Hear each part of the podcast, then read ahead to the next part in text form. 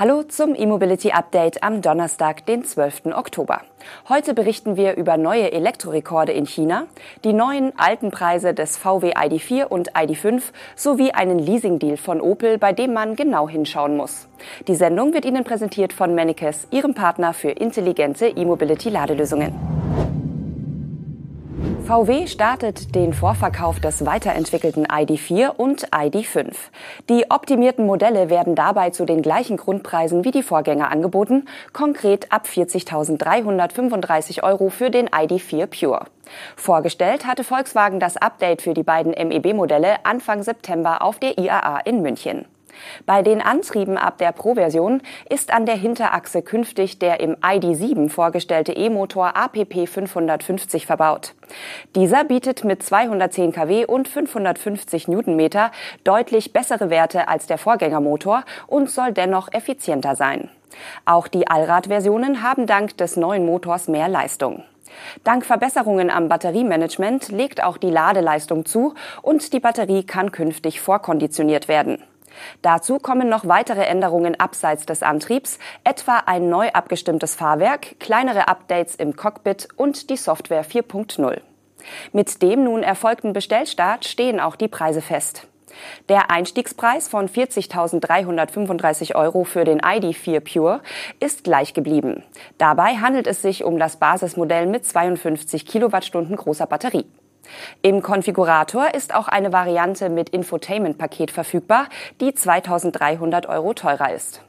Beim nun 210 kW starken ID4 Pro mit dem neuen Antrieb sind es 46.335 Euro ohne und 48.635 Euro mit Infotainment-Paket.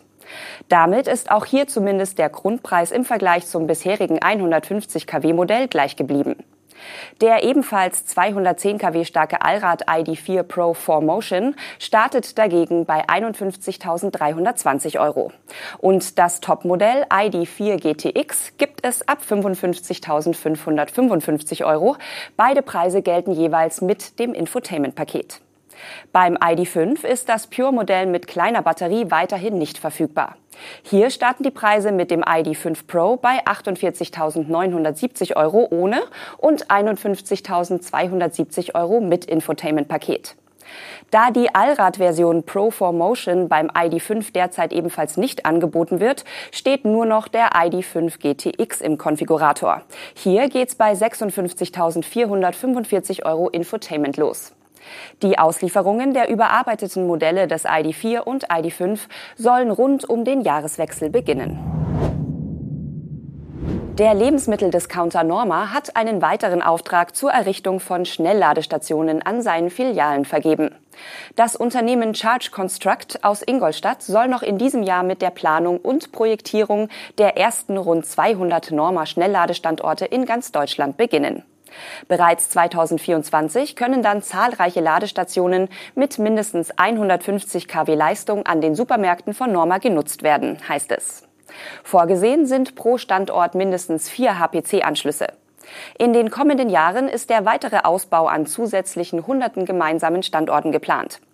Erst vor wenigen Wochen hatte Norma auch einen Deal mit der Firma Numbat bekannt gegeben. Der Technologiepartner soll mehr als 100 batteriegestützte HPC-Stationen an Parkplätzen vor Geschäften des Lebensmitteldiscounters errichten. Hierbei handelt es sich wohl um 50 Standorte, vor allem solche, an denen bereits Solaranlagen installiert worden sind oder noch installiert werden. Charge Construct hat unterdessen neben dem Deal mit Norma noch den Ausbau von Schnellladeinfrastruktur entlang von Autobahnen und Hauptverkehrsachsen sowie in urbanen Ballungsräumen verkündet. Konkreter wird die Firma allerdings nicht.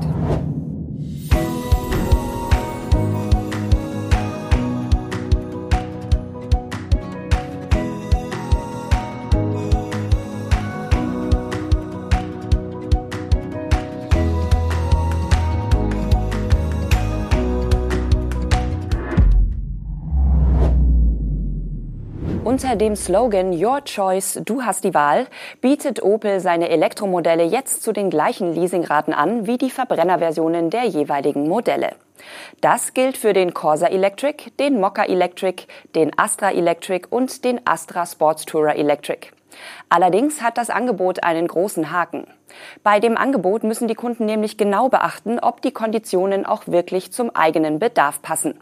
Denn die Monatsrate ist zwar identisch, die Konditionen sind es aber nicht. Ein Beispiel. Im Falle des Opel Corsa und dessen Elektroversion beginnen die monatlichen Leasingraten bei 169 Euro. Für den 55 kW starken Verbrenner Corsa Edition sieht das Angebot keine Anzahlung vor und bietet über 48 Monate eine Laufleistung von 10.000 Kilometern pro Jahr, also 40.000 Kilometer insgesamt. Beim 100 kW starken Corsa Electric werden für die 169 Euro jedoch 4.500 Euro Anzahlung fällig.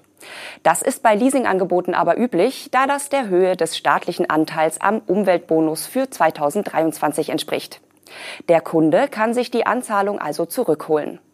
Das große Aber, beim Leasingangebot für den Corsa Electric sind nur 5000 Kilometer pro Jahr vorgesehen und das bei einer Laufzeit von 24 Monaten.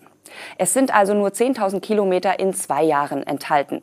Sprich, um auf eine vergleichbare Leasingrate zu kommen, bietet das E-Auto viel schlechtere Konditionen als jenes beim Verbrenner Corsa.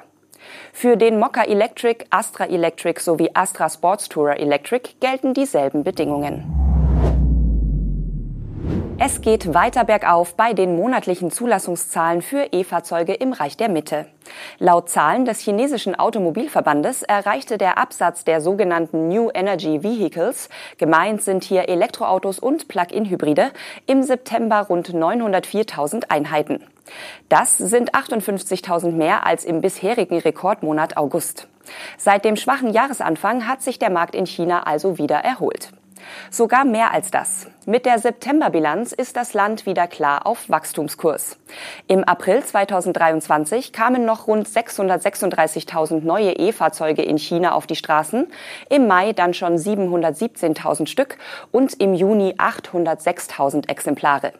Im Juli folgte eine kleine Delle, bevor der August- und der Septemberabsatz dann klar die bisherige Rekordmarke von 814.000 Elektroverkäufen aus dem Dezember 2022 übertrafen. Seinerzeit liefen zum Jahresende bestimmte Förderungen aus. Konkret bedeuten die etwa 904.000 NEV aus dem September ein Plus von 28 Prozent gegenüber dem Vorjahresmonat 2022. Konkret wurden im September rund 627.000 reine Elektroautos und 277.000 Plug-in-Hybride in China abgesetzt. Brennstoffzellenautos gehören zwar auch zu den New Energy Vehicles, spielten mit gerade einmal zehn Neuzulassungen im vergangenen Monat aber keinerlei Rolle. Der Elektroanteil am chinesischen Gesamtautomarkt liegt nun bei knapp 32 Prozent, also rund einem Drittel. Bei den Herstellern dominiert BYD weiter klar vor Tesla. Die September-Auswertung zeigt auch, dass immer mehr Startups im Monat verlässlich fünfstellig ausliefern, darunter Leapmotor, NIO, Xpeng, Netz und die Geely-Marke Sika.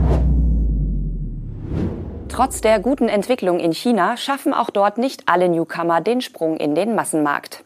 Das chinesische Start-up WM Motors hat jedenfalls Anfang der Woche Insolvenz beantragt. Das Konkursverfahren wird von einem Gericht in Shanghai bearbeitet, berichtet die Nachrichtenagentur Reuters. Nach eigenen Angaben will WM Motors aber nicht aufgeben. Auf Weibo schreibt der Hersteller, die geplante Reorganisation wird strategische Investoren aus der ganzen Welt einbeziehen, um die Wiedergeburt des Unternehmens zu erreichen. Ob das tatsächlich so ist, darf bezweifelt werden. Noch vor rund einem Monat sah es so aus, als könnte ein Übernahmedeal eingefädelt werden und das Unternehmen retten. Das ist offenbar nicht geglückt. Seit der Corona-Pandemie kämpft WM Motors mit finanziellen Schwierigkeiten. Und damit sind wir auch schon am Ende der heutigen Sendung.